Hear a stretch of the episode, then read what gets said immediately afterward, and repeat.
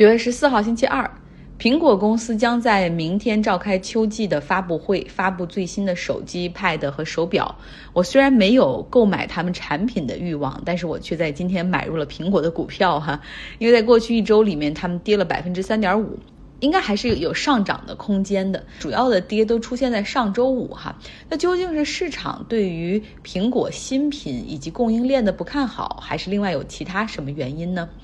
几个月前，我给大家讲过一个起诉的案件，哈，它就是游戏公司 Epic Game。起诉苹果公司滥用市场垄断地位。当时苹果的 CEO 蒂姆·库克还亲自来到奥克兰的法庭出庭作证。那给大家来回顾一下，究竟是怎么个纠纷？这个 Epic 这个公司有一个爆款的游戏叫做《堡垒之夜》，是免费下载的，盈利点跟很多游戏一样，主要是游戏内部要购买道具。但任何在苹果系统内所支付的钱都有一个分成比例哈，所以为了绕开百分之三十的这个分成比例，Epic Game 他们就在游戏中内置了一个付款的程序，结果被苹果发现，算是违反平台规则，直接被禁掉了。那 Epic Game 有很多用户就卡在苹果终端的里面，这个第三季哈出不来，哪怕现在他们已经进入到第四季了，那用户还是没有办法能够完成上一季，让他们损失了不少的流量。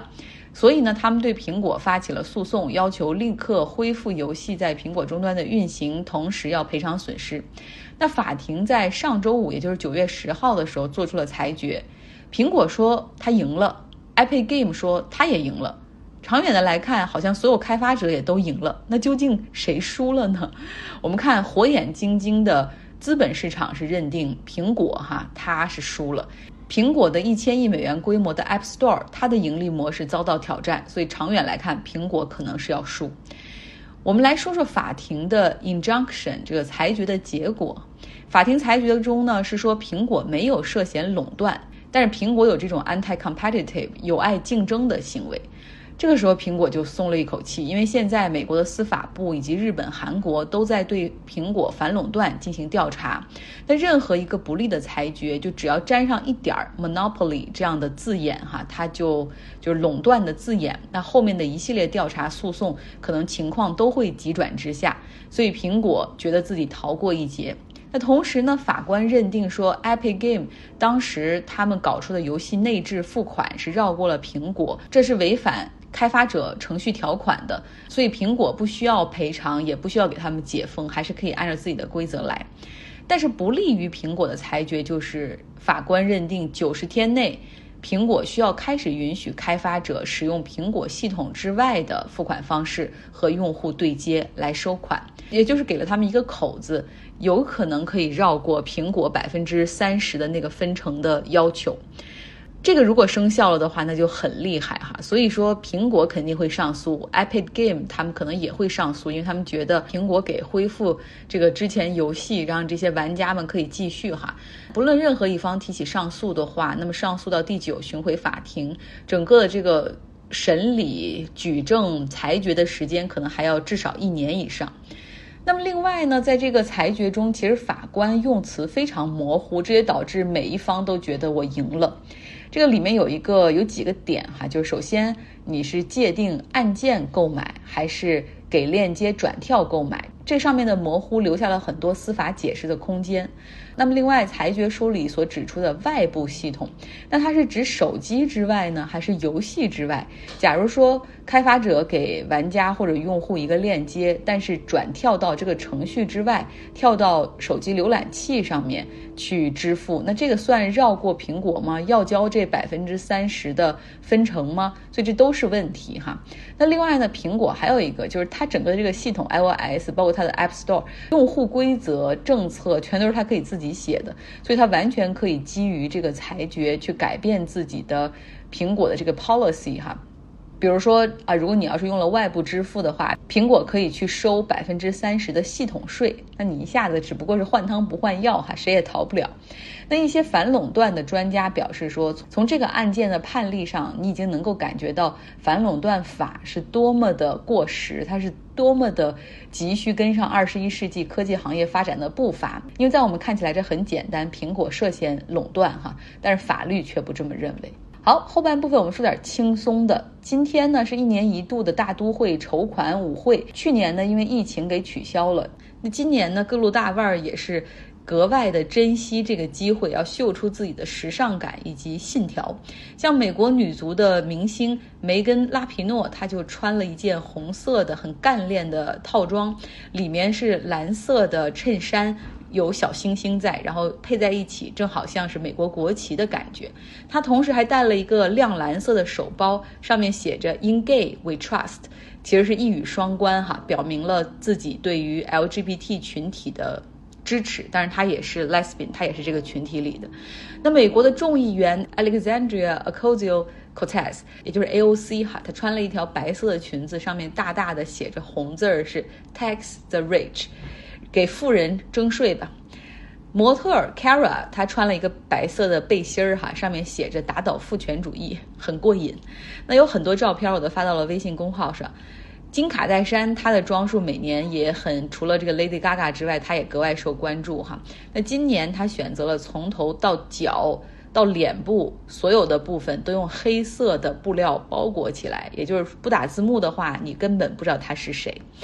那这就是一个很好的 segue，因为凯旋门正好也在进行一个包裹艺术哈。两千五百万平方米的可回收的银色蓝边的材料，将这个位于香榭丽舍大道尽头的大大的拱门包裹起来。这是已故艺术家克劳德的方案。他在过去四五十年里面一直专注于在全球多个地方地标性建筑或者是自然景观上进行包裹艺术。他包裹过德国国会大厦、美国的科罗拉多州落基山脉中的一个石桥。法国巴黎的新桥等等，他所选择的建筑、自然景观，其实通常是那种地标性的，而且要跟当地政府进行长期的沟通，才有可能把方案落地。比如说，当时他要包裹德国国会大厦。他说花了二十四年的时间游说，总共和六个德国总统谈判，哈，就是每一次包裹上一个建筑物或者地标之后，都会保持两周的时间。吸引人们所观看的不只是它包裹之后的样子，还有包裹的过程也很好看，因为他们全程不会采用任何的机械。装置，而全部是用滑轮手工来完成，是由擅长高空作业和攀岩的人们共同完成。他们在空中哈，就是有这种绳索滑轮吊着，就像那种吊线木偶一样。你也可以说是空中芭蕾一样，一点一点的把银色的幕布在这个建筑物上放下。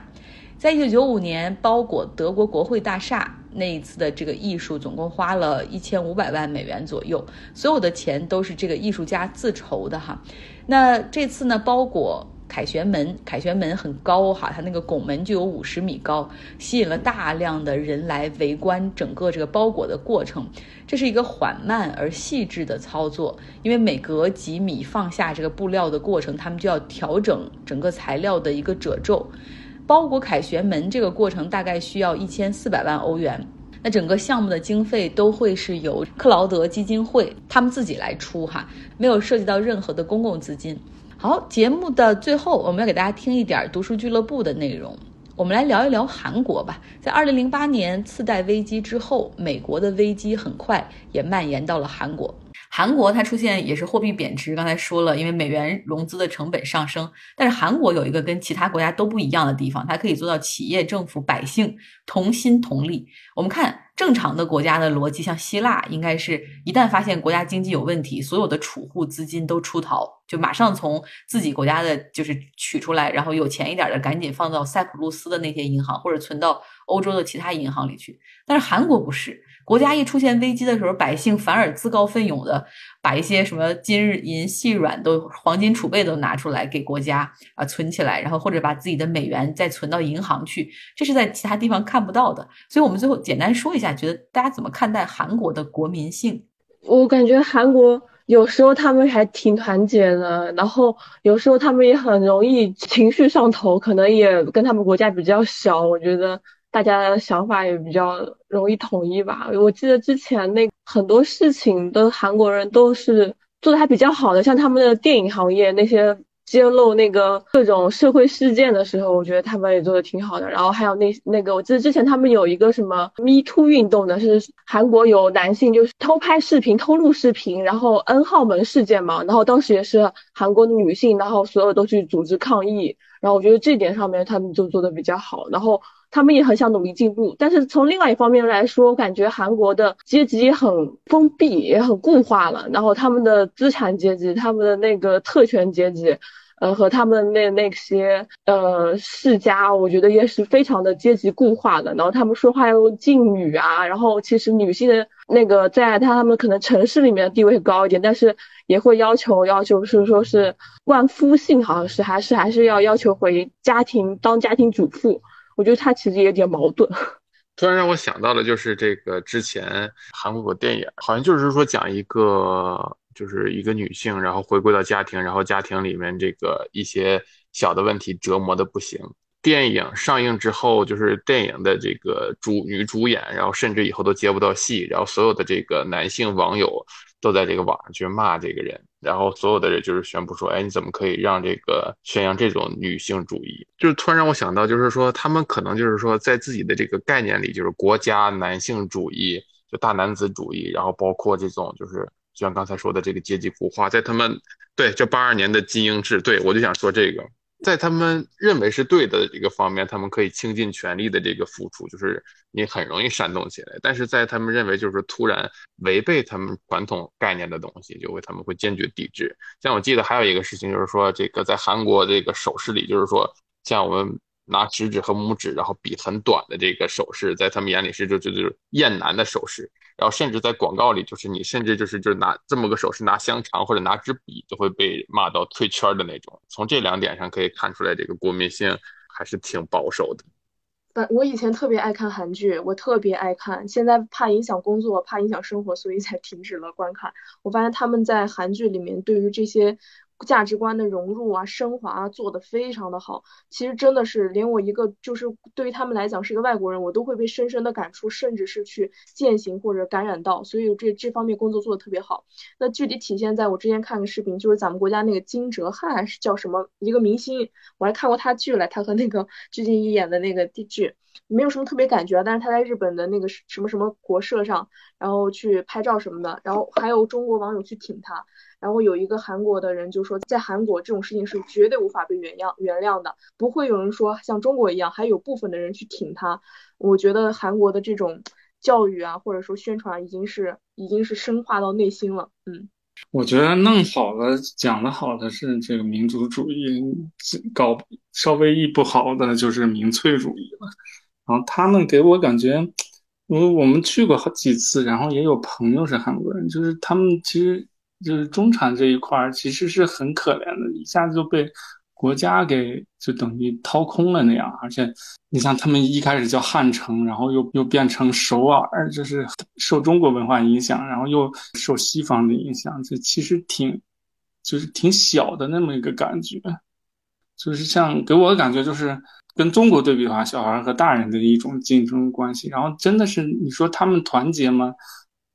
就是很多其实其实是牺牺牲了本国人民的利益来做的，我觉得是不可持续的，不平衡的。他是集体主义，不依靠个人的那种感觉。有一部分是因因为他可以压榨个人的这种，就感觉是他上下一心。嗯，韩国虽然没有国有企业，但是它有财阀。那么这样的情况下。嗯，你比如说之前有现代和大宇，后来之后现在是三星。你看三星，它占到它国内经济的将近四分之一了吧？这样的情况下，你说政府和企业它同心了？那当然